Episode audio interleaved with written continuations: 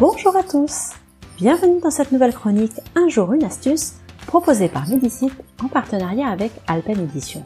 Vous êtes tranquillement en train de profiter de vos soirées d'été quand soudain, le voilà, ce satané moustique. Et si en plus c'était un moustique tigre? Le moustique tigre est un moustique provenant à l'origine d'Asie, mais qui est désormais présent dans la plupart des pays du globe.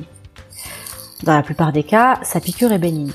Bien que ce moustique puisse être vecteur de diverses maladies, comme la dengue, le chikungunya ou le zika. Alors, comment s'en protéger et que faire en cas de piqûre? Sachez que vous pouvez déjà planter des plantes anti-moustiques, par exemple le basilic, l'eucalyptus citronné ou encore le géranium. Ensuite, n'hésitez pas à fabriquer vos propres solutions anti-moustiques. Voici une formule express.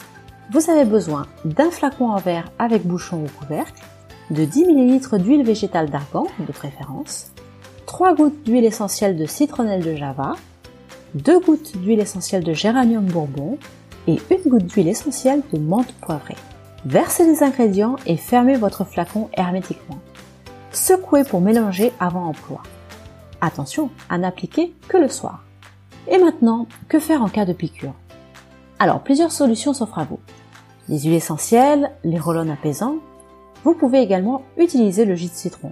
Pour cela, tamponnez l'endroit piqué avec un coton imbibé de jus de citron. Pour info, le citron possède des propriétés astringentes. Donc, en plus d'apaiser votre peau, il est un repoussoir anti-moustique utilisé notamment en Amérique du Nord.